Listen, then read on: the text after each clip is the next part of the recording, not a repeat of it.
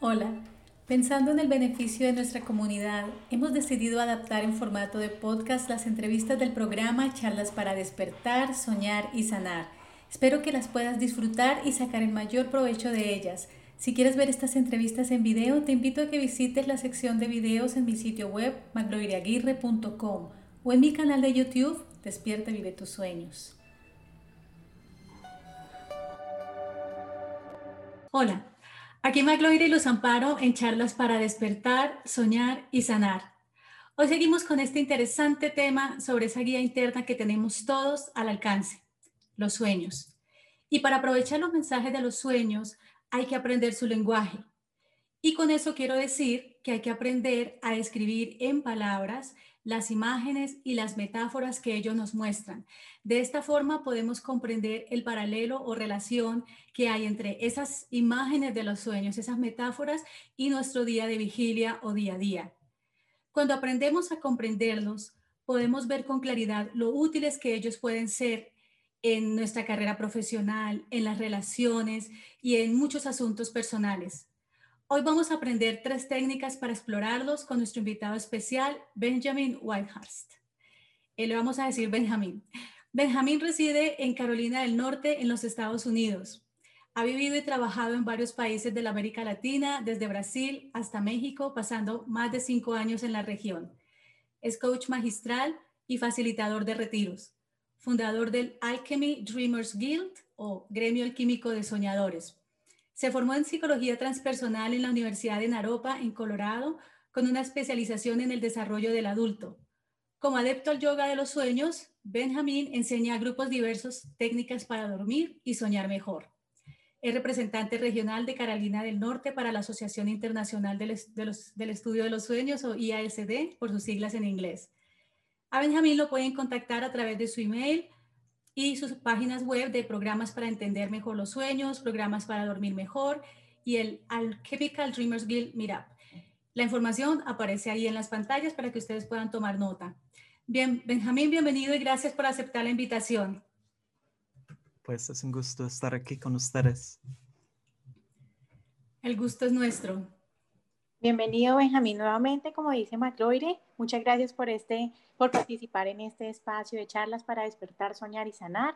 Un espacio que día a día nos brinda más técnicas, sobre todo con estos temas tan importantes como es el de los sueños. Y hoy que vamos a tener eh, un componente adicional y son técnicas para poder entenderlos mejor.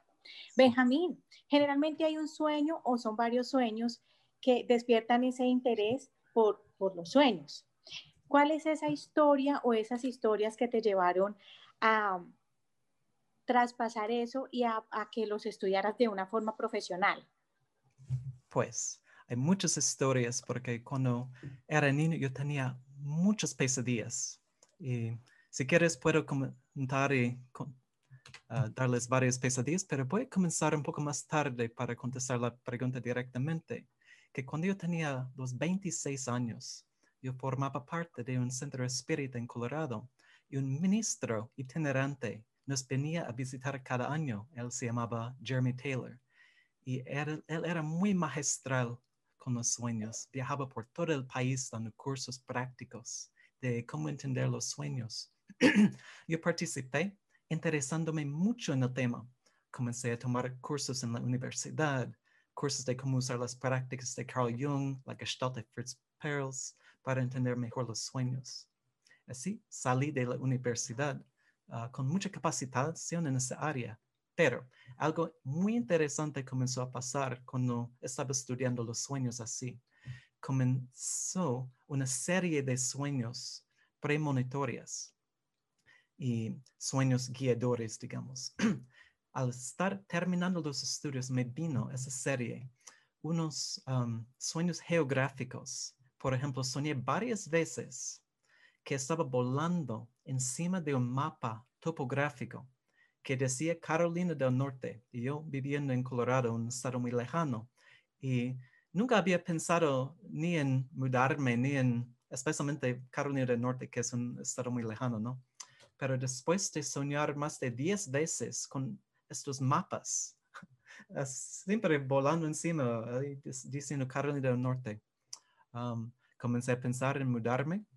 al graduarme, empaqué todas las pertinencias, me mudé a otro estado sin planes concretos, sin conocerle a nadie. Y una cosa más, la noche antes de salir de Colorado, le visité a una amiga psíquica para despedirme. Era la última persona a quien iba a despedirme. Y yo estaba parado detrás de su casa y me di cuenta en ese momento que había una colina y que esta colina formaba parte del paisaje de un sueño premonitorio que ya había sido muy importante. Y me, lo reconocí y paré, ¿no? Me, miré, miré hacia la derecha y el cartel indicador de la calle de la esquina decía Durham Street. El próximo día emprendí el viaje rumbo a Durham, una ciudad en Carolina del Norte, la ciudad en la que vivo hoy. Y al llegar me vinieron más sueños hasta soñar dos veces con el número de la casa que al final compré. Entonces esa serie de sueños me guió y al tomarlas tomarlos muy en serio, comencé a estudiar más los sueños, enseñar grupos de los sueños, uh, frecuenté dos conferencias de la organización de los sueños, varias cosas así. Y ahora ya estoy muy convencido de que los sueños sean muy, muy útiles. Bueno, pues es, es muy interesante eh, ese reconocimiento. Yo tengo una consulta al respecto y es, cuando tú sueñas, ¿cuánto tiempo después pasa para que eso se haga realidad? Por ejemplo, con el número de las casas.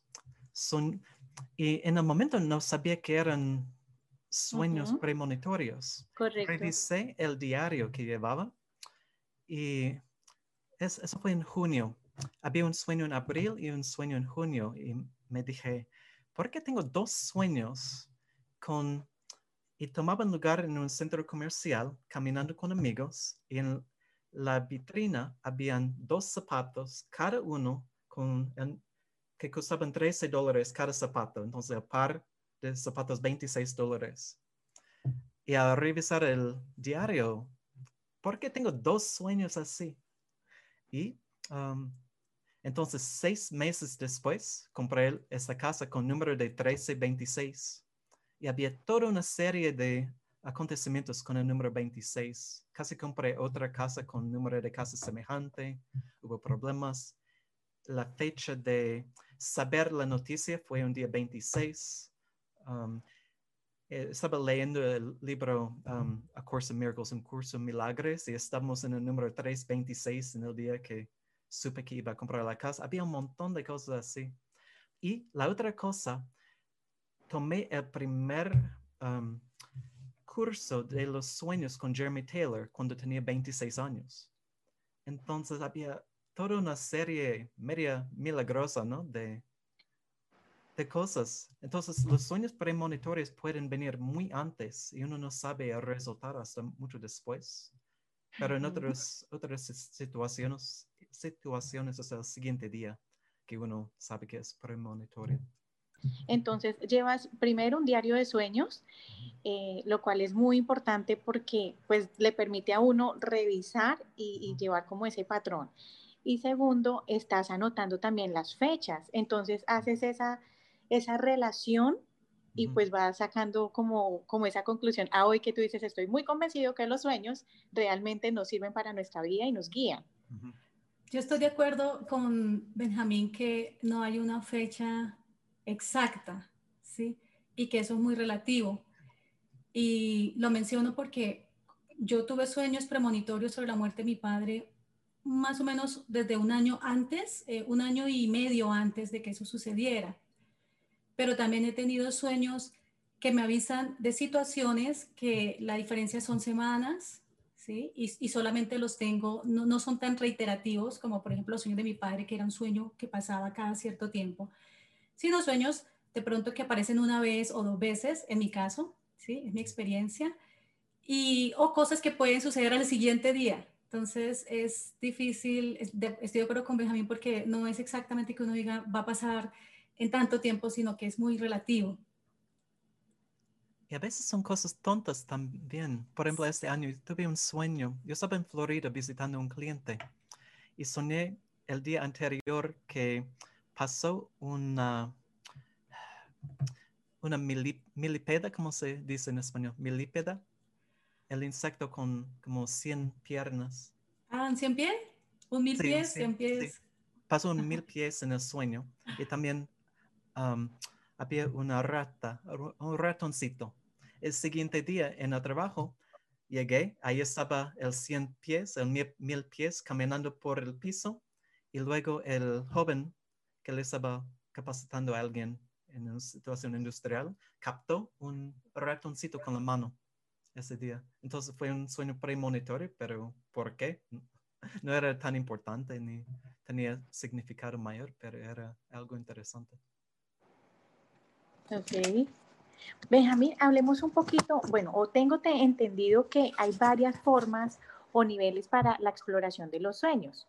Hay un nivel corporal, una amplificación de imágenes y la técnica si fuera mi sueño. Empecemos hablando un poco sobre ese nivel corporal. ¿Cómo se puede explorar el sueño desde el cuerpo y qué se hace con esa información? El nivel corporal es algo muy importante porque a veces la gente piensa que hay que pensar mucho para entender un sueño. Pasan horas revisando diccionarios, le pagan a psíquicos para decirles qué significa cada parte del sueño, pero al escuchar un sueño o al escuchar una historia, lo que sea, el cuerpo reage, se reacciona el cuerpo. Y en este momento hay mucha información entonces, lo que yo recomiendo, por ejemplo, cerremos los ojos, los que están escuchando, por un momento, pensando en un sueño de estar en un escenario en frente de un público de mil personas. De repente los dientes comienzan a caer y nos encontramos desnudos y sin dientes en frente de todos. ¿Qué sientes en el cuerpo en esta situación? Tal vez ah, sentimos algo en el estómago, un nudo. O yo noto en mi cuerpo un movimiento de hacerme pequeño, la contracción del pecho. O tal vez nos damos cuenta de una emoción de vergüenza o de miedo que también tiene sede en el estómago. Ahí podemos abrir los ojos. Pero el cuerpo reacciona a cada imagen en un sueño. Entonces el proceso es muy sencillo al escuchar el sueño de una amiga o al tener un sueño y estás anotando en el diario, podemos dar un momento de silencio para sentir lo que el cuerpo nos está diciendo. También puede ser que el cuerpo no dice nada y eso también es información, porque a veces el cuerpo es es silenciosa, que no, tiene la capacidad de reaccionar y eso también puede ser muy interesante, un lugar silencioso en el cuerpo. Pero hay un siguiente paso que es muy útil. Este nivel del cuerpo es muy accesible, pero hay que conectarla a la vida real. Entonces se puede preguntar al encontrar la emoción o la sensación en el cuerpo, ¿Dónde experimento algo semejante en el estado de vigilia. Tal vez hay una situación en el trabajo donde me estoy contrayendo el pecho. Tal vez hay un lugar en la vida um, donde siento este nudo en el estómago o esta falta de sensación. Este nivel corporal nos muestra el hilo energético que conecta la situación en la vida real al lenguaje metafórico del sueño. Yo tengo una pregunta ahí, Benjamín. Tú dices, eh, puede haber un lugar silencioso en el cuerpo. ¿Qué, ¿Qué sería eso? O sea, ¿cómo se puede interpretar? ¿Qué información nos daría eso? Muchas personas tienen historias personales muy traumáticas. Tal vez hubo un accidente de carro y el cuello se ha congelado o hay un dolor ahí. Tal vez en el sueño se va a notar un lugar frío o sin sensación aquí. A veces la gente tiene trauma sexual y en el sueño hay una imagen y se, nota ¿no? que no hay sensación en esa área sexual. El sueño nos enseña tanto los lugares con sensación que los lugares sin sensación en el cuerpo. Y eso nos puede abrir un poco el paso para comenzar, comenzar a sanar um, la trauma que hubo. En ese sentido, uno puede decir que para que la persona despierte esa, esa sensibilidad, sí necesita estar de la mano de un profesional, porque no es tan fácil identificar eso, o sea, esa no sensación o ese, o ese silencio mejor, ese silencio se, se traduce en algo que de pronto la persona no es tan consciente en su estado de vigilia, por decirlo de alguna manera, ¿cierto? Entonces, es como, ah, es lo que dijo inicialmente Benjamín, es un segundo paso, ¿cierto? De reconocer esa, esa sensación. Benjamín, ahora quiero preguntarte, bueno, el, al explorar los sueños, esa, ese segundo nivel, o no mejor nivel, sino esa otra eh, forma que es la amplificación de imágenes.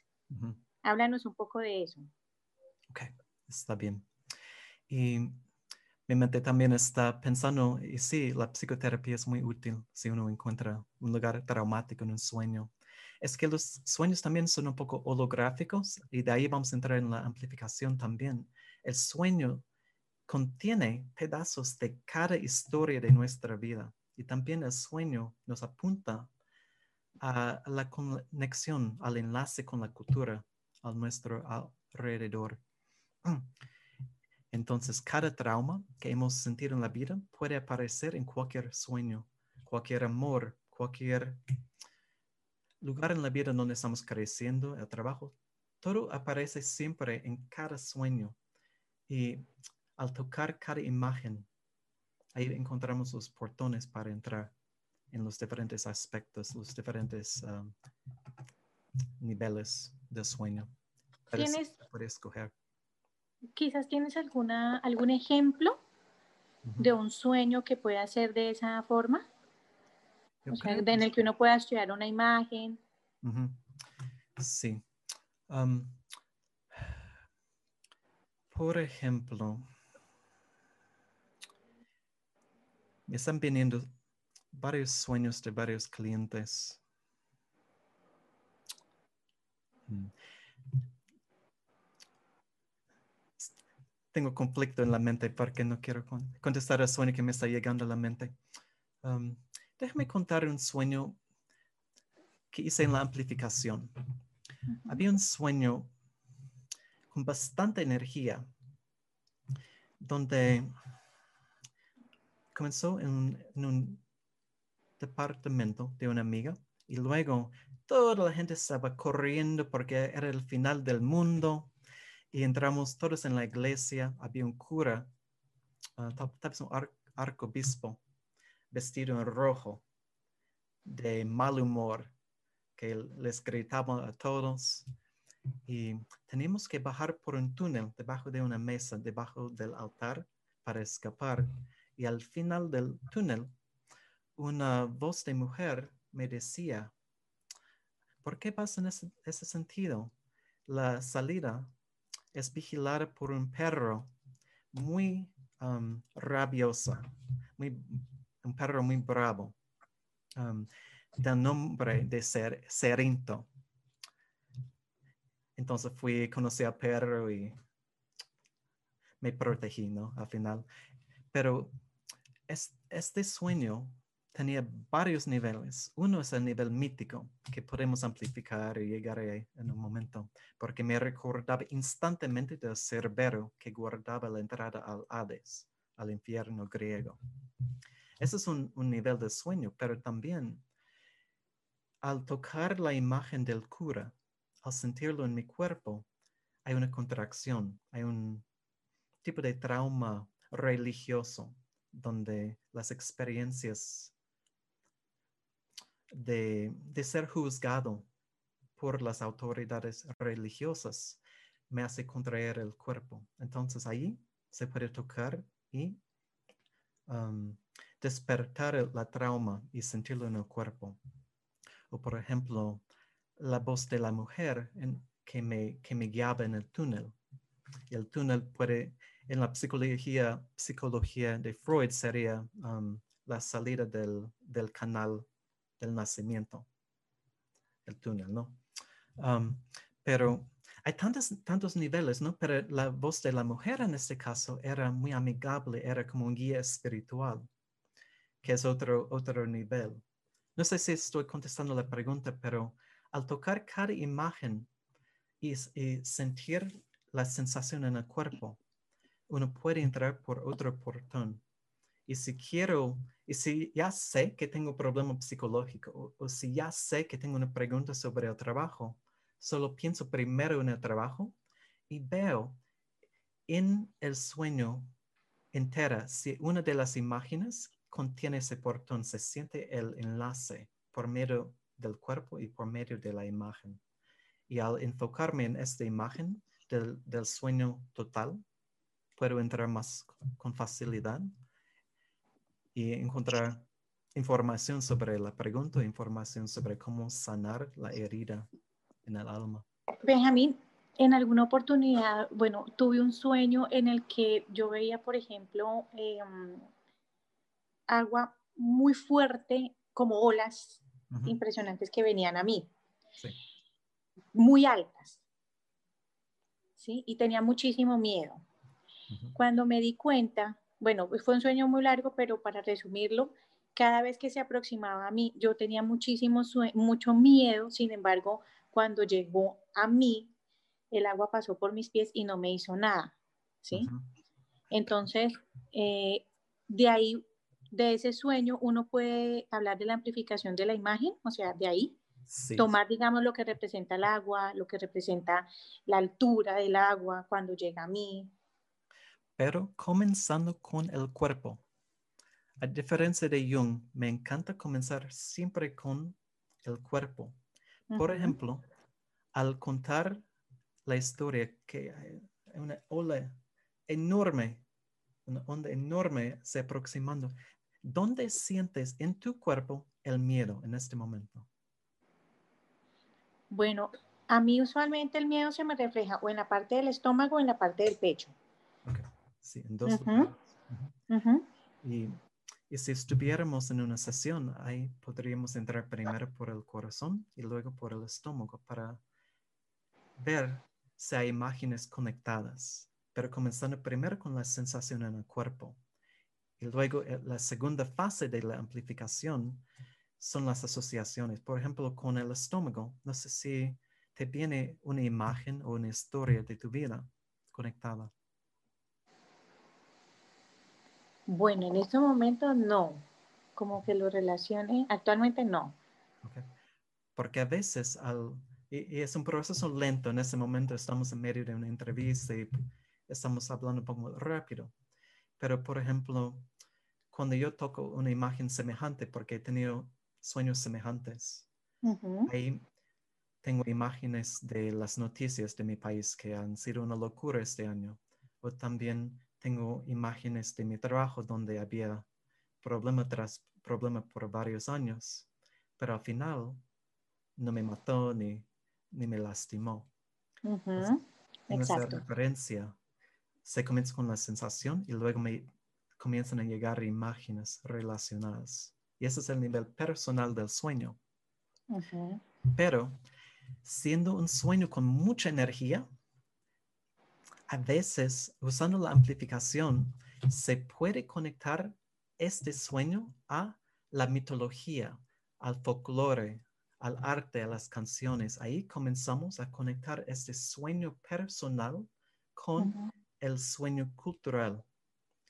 Y de ahí nos sale um, una, ¿cómo se dice? Es como conectarse a la cultura y encontrar su lugar en el mundo porque a veces los símbolos son muy metafóricos, pero a veces se encuentra por medio de ese proceso de la amplificación el enlace escondido entre ese sueño personal, la cultural. Ah, se entiende, por ejemplo, se, se encuentra su lugar en ese periplo o viaje del héroe, el proceso de la transformación personal, porque todo acontece en un contexto. Por ejemplo, cuando yo hice ese trabajo de amplificación con la serie de sueños que tuve sobre perros, comenzando con el cerinto que te comenté, y otros perros que me atacaban, y otros perros que me llevaban a cuevas subterráneas. Obviamente era una serie muy mitológica. Entonces comencé a revisar los mitos sobre la entrada al Hades y el paralelo que había en esta época entre crear este negocio y de aprender a trabajar con los sueños. Yo estaba pasando por una fase oscura de entrar en este mundo subterráneo, encontrando todas esas piezas extrañas de mi vida, de mi historia, de las memorias de vidas pasadas, cosas así. Entonces los perros me guiaban a este mundo. Y al hacer el proceso de amplificación, conectando los sueños personales de los perros con todas esas historias de la mitología griega de otros países, de la entrada al Hades, al infierno, podía ver la trayectoria de desarrollo personal, podía entender mi lugar dentro del mito y entender lo que me iba a pasar en los días siguientes, ¿no? Que fue un tiempo medio difícil. Ahora hablemos un poco sobre la técnica si fuera mi sueño. ¿Esa técnica en qué consiste? Pues la técnica si fuera mi sueño fue desarrollada por Jeremy Taylor y Montague Ullman, al mismo tiempo dos maestros de los sueños en los años 90. Y es una técnica muy sencilla y es la técnica que recomiendo cuando estás hablando con una amiga, con familia, con alguien te cuenta un sueño, este proceso es muy fácil y funciona bien. Por dos razones. Por un lado, la gente quiere que te, que te escuchen, ¿no? Cuando te cuento un sueño, si comienzas con el dedo, tu sueño significa ahí sentimos la defensa, queremos alejarnos así de la persona, pero con esta técnica si, fuera mi sueño, es muy, um, es muy suave. Expresamos nuestras opiniones desde nuestra perspectiva. Es la parte más importante. Ok, es la primera cosa. La segunda cosa, antes de morir, Jeremy Taylor hizo una cosa muy interesante. Cambió la técnica. En vez de decir si fuera mi sueño, él comenzó a usar en mi versión de este sueño o al pasar por medio de este sueño, imagino. Él lo convirtió en una meditación interpersonal. Y decía, él explicaba que al escuchar un sueño en un grupo de 10 personas, había 10 versiones del sueño en el cuarto. Cada uno de nosotros imagina un escenario semejante pero diferente, procesado por medio de nuestros filtros, por medio de nuestras historias personales, nuestros puntos ciegos. Y así, al expresarse de esa manera, al entrar en este sueño del cerinto, siento un nudo en el estómago al entrar en el Hades. Ahí comenzamos a sentir en nosotros mismos el cuerpo, las emociones, las reacciones. Y algo interesante puede pasar al, sentir nuestras propias reacciones. Sea un sueño sobre coches o casas o árboles, animales, lo que sea. Nosotros tenemos sueños semejantes. Cada persona en un grupo va a tener un sueño sobre un carro, va a tener un sueño sobre una casa. Al entrar en el sueño de otra persona. A veces hacemos el desarrollo personal para nosotros mismos. Es mucho más fácil hacer nuestro propio desarrollo personal dentro del sueño de otra persona, proyectando, expresando nuestras experiencias. y ni sabemos a veces que estamos haciendo el desarrollo personal, sentimos a veces que estamos interpretando el sueño de otro, pero en la realidad estamos interpretando, expresando una experiencia dentro de nuestras propias mentes. Y hay mucha posibilidad de crecer, de aprender cosas sobre nuestros propios sueños, entrando así en el sueño de otra persona con esa técnica. Si fuera mi sueño, al pasar por ese sueño siento, cosas así. Qué, interesante, Benjamín, esa parte que mencionas de, de cómo podemos crecer a través del sueño de otro sin darnos cuenta, sin ser conscientes que lo estamos haciendo. Porque seguramente si tenemos que reconocer ciertos aspectos nuestros que no nos gustan y los trabajamos como directamente esto es mío, es más difícil, ¿cierto? Va a ser más difícil reconocerlo. Mientras que si lo hacemos a través del sueño que es de alguien más, no es mío, es eh, más fácil.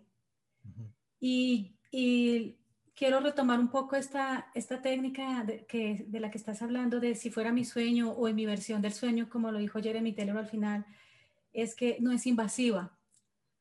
Estoy destacando lo que tú dijiste, no es invasiva eh, y es una forma de respetuosamente decir lo que yo pienso sobre el sueño de alguien sin decirle, ah, es que tu sueño significa esto o aquello, sino que es mi versión. Si fuera mi sueño o en mi versión del sueño, esto es lo que puede estar sucediendo.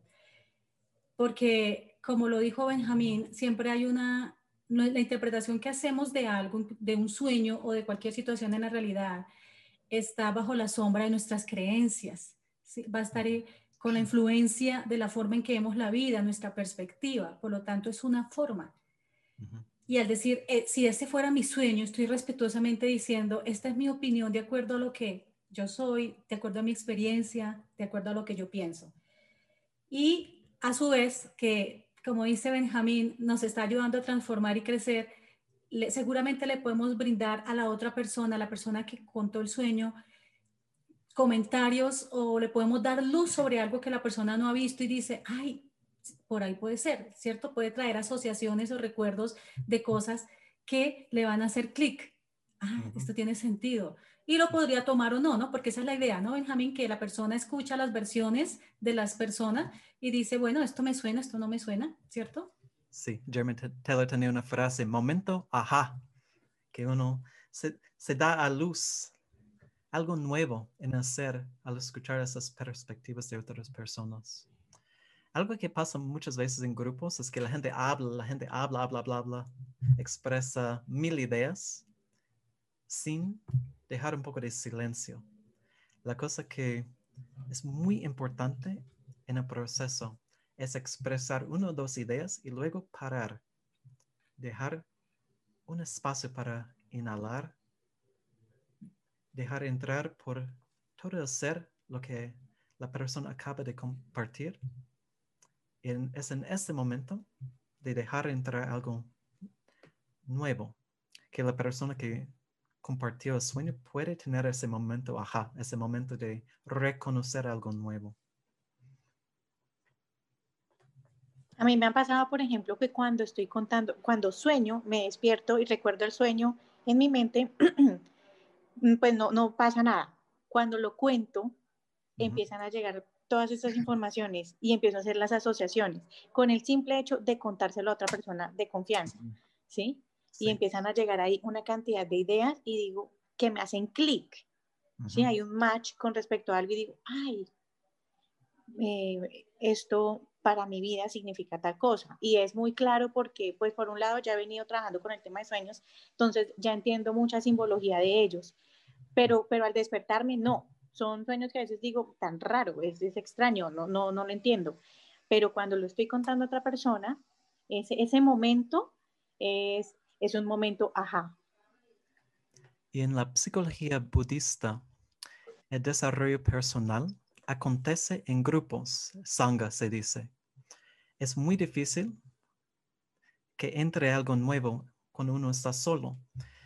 Y cuando se unen, cuando se unen dos personas o todo un grupo de personas enfocado en algo, es como si crea, se crea un, nuevo sistema que es mayor que las dos o tres o diez personas integrantes del grupo. Un grupo es, un, es como un ser con sus propias características que ayudan a, a la gente a superarse. Porque estando solo uno está dentro del ego, está dentro del, del ser contraído, pero en un grupo uno comienza a tener experiencias alejas a lo cotidiano.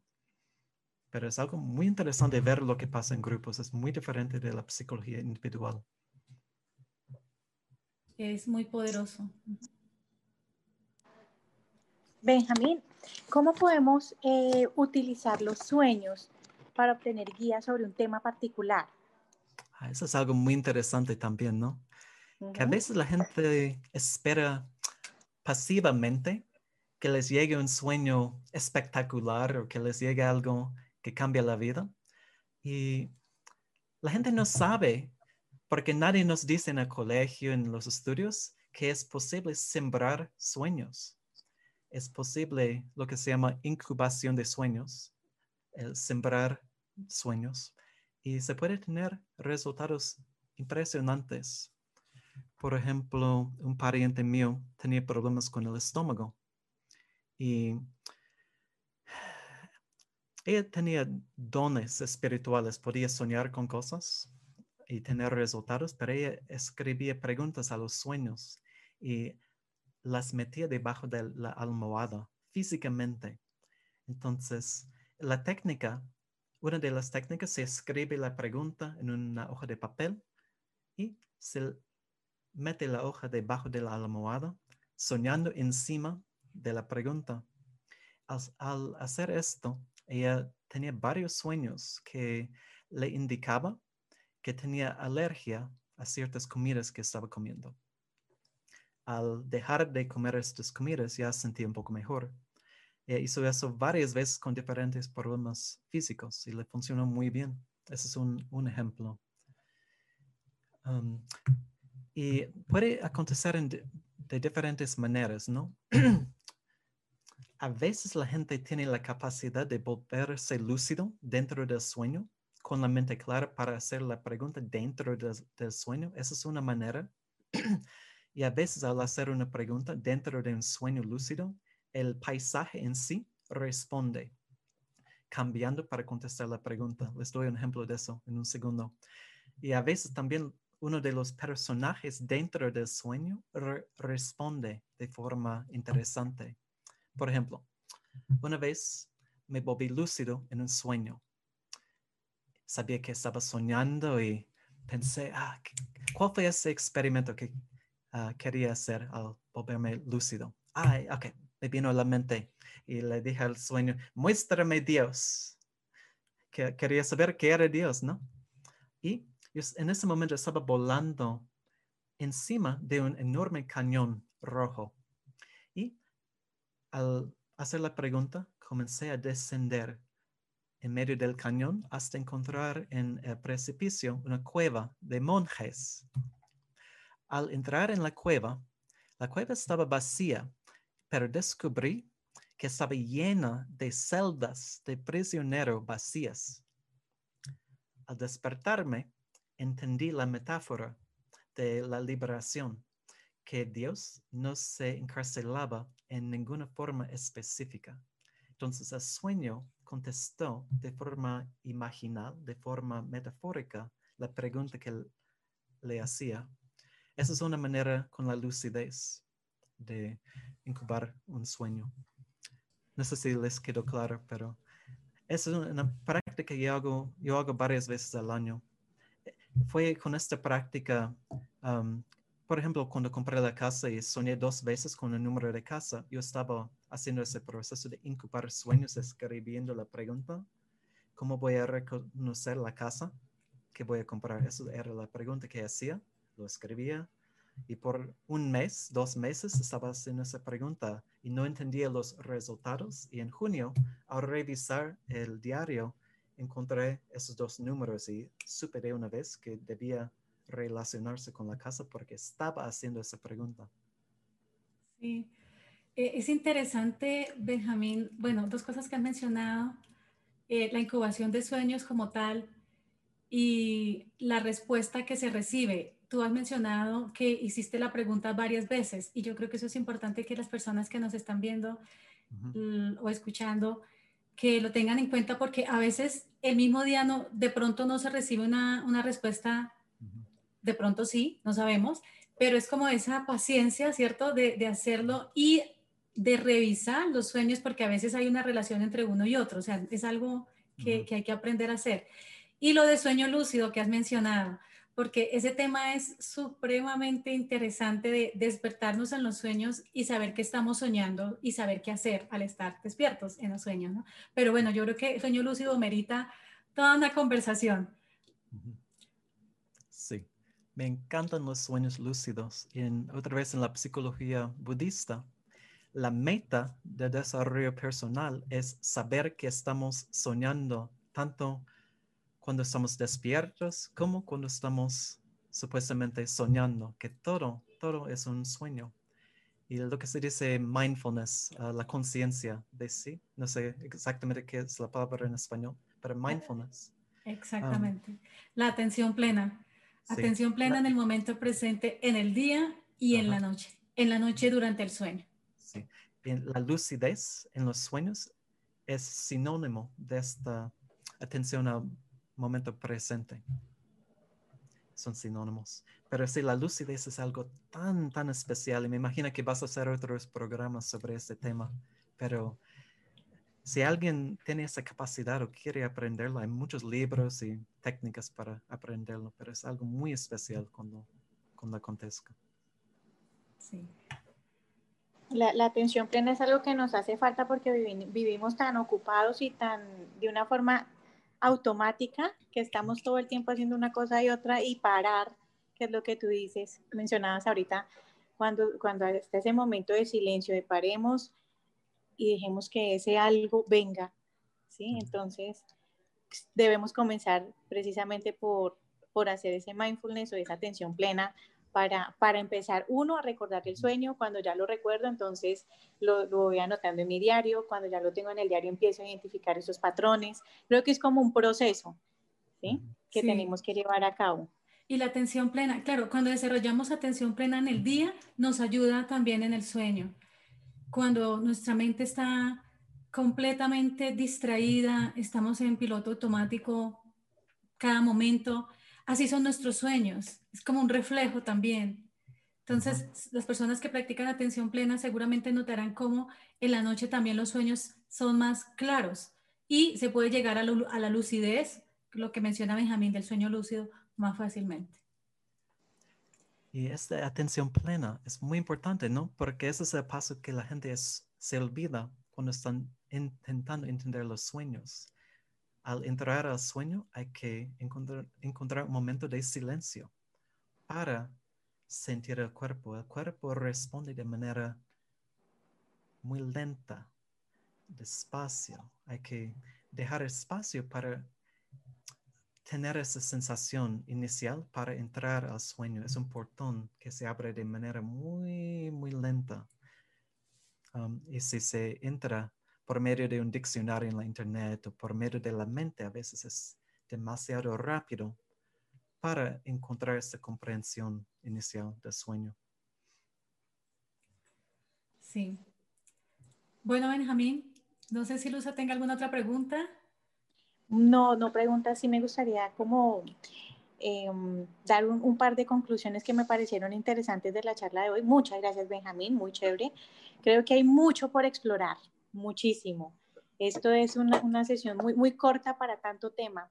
Eh, algo que me parece importante es, em, tú hablaste de, de, un sueño, de los sueños reiterativos, ¿cierto? Para las personas que nos están escuchando, cada vez que tengan un sueño y ese sueño pasa una vez, dos veces, tres veces, ahí hay un mensaje que prestarle atención. O sea, un sueño no pasa varias veces porque sí, sino que hay un propósito detrás de eso y hay que explorarlo importantísimo el nivel corporal, entonces revisar el cuerpo, cómo nos sentimos, cuál es la emoción que hay ahí, dónde lo siento en, mi parte del cuerpo, dónde estoy experimentando y relacionarlo con el estado de vigilia, en qué momento de mi vida se está llevando a cabo como esa, esa situación del sueño, en la parte laboral o en la parte del amor o en la parte eh, de relación con otras personas, ¿cierto? Entonces trasladar esa, esa parte del sueño a mi estado de vigilia.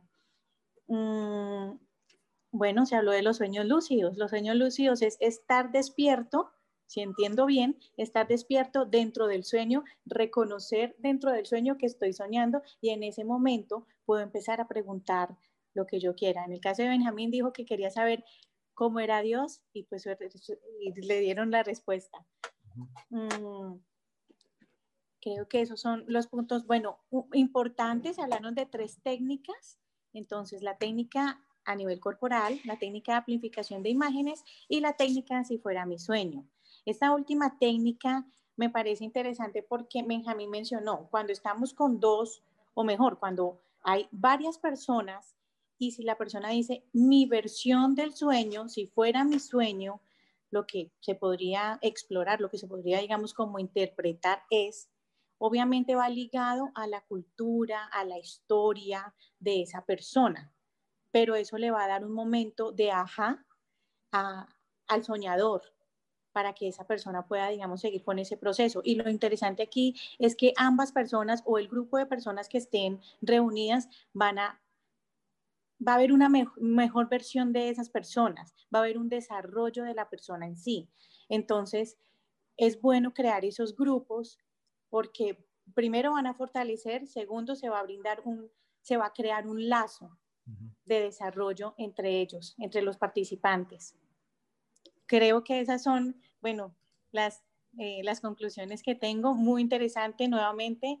Creo que bueno, importante también anotar los sueños o anotar las preguntas, ponerlas debajo de la almohada y es lo que llamamos incubación, que sería una de las formas. Preguntar qué quiero, qué quiero saber, anotarlo, escribirlo en una, escribir esa frase, esa pregunta en un papel y colocarlo debajo de la almohada. Y ser paciente con la respuesta, tenerme un poquito de paciencia a, mí misma. Bueno, Benjamín, Muchísimas gracias por haber participado en esta sesión, en este espacio. Eh, gracias por compartir esas experiencias y todo ese conocimiento. Gracias, es un gusto hablar con la gente en Colombia. Hace años que no estoy en Bogotá, pero me encanta el país y la gente y ojalá que todo el mundo sueñe bien después de esta entrevista. Estoy dispuesto para cualquier pregunta o si quieren formar un grupo y necesitan ayuda. Um, pero les doy ánimo para formar grupos o juntarse en, grupos de interpretación de sueños o a vivo o en la internet. Y buena suerte con todo eso. Muchas gracias. Eso sí sería muy chévere, formar un grupo. Bueno, finalmente, si quieren ver nuevamente esta charla, la pueden encontrar en www.magloriaguirre.com. Si te gustó, dale me gusta y ayúdanos a compartirla. Síguenos en nuestras redes sociales de Facebook e Instagram como arroba magloriaguirre y si quieres tener eh, novedades o si tienes preguntas, inquietudes y si no te quieres perder nuestros próximos episodios, puedes escribirnos a info.magloiraguirre.com. Te esperamos en nuestro próximo episodio. Chao, chao. Gracias.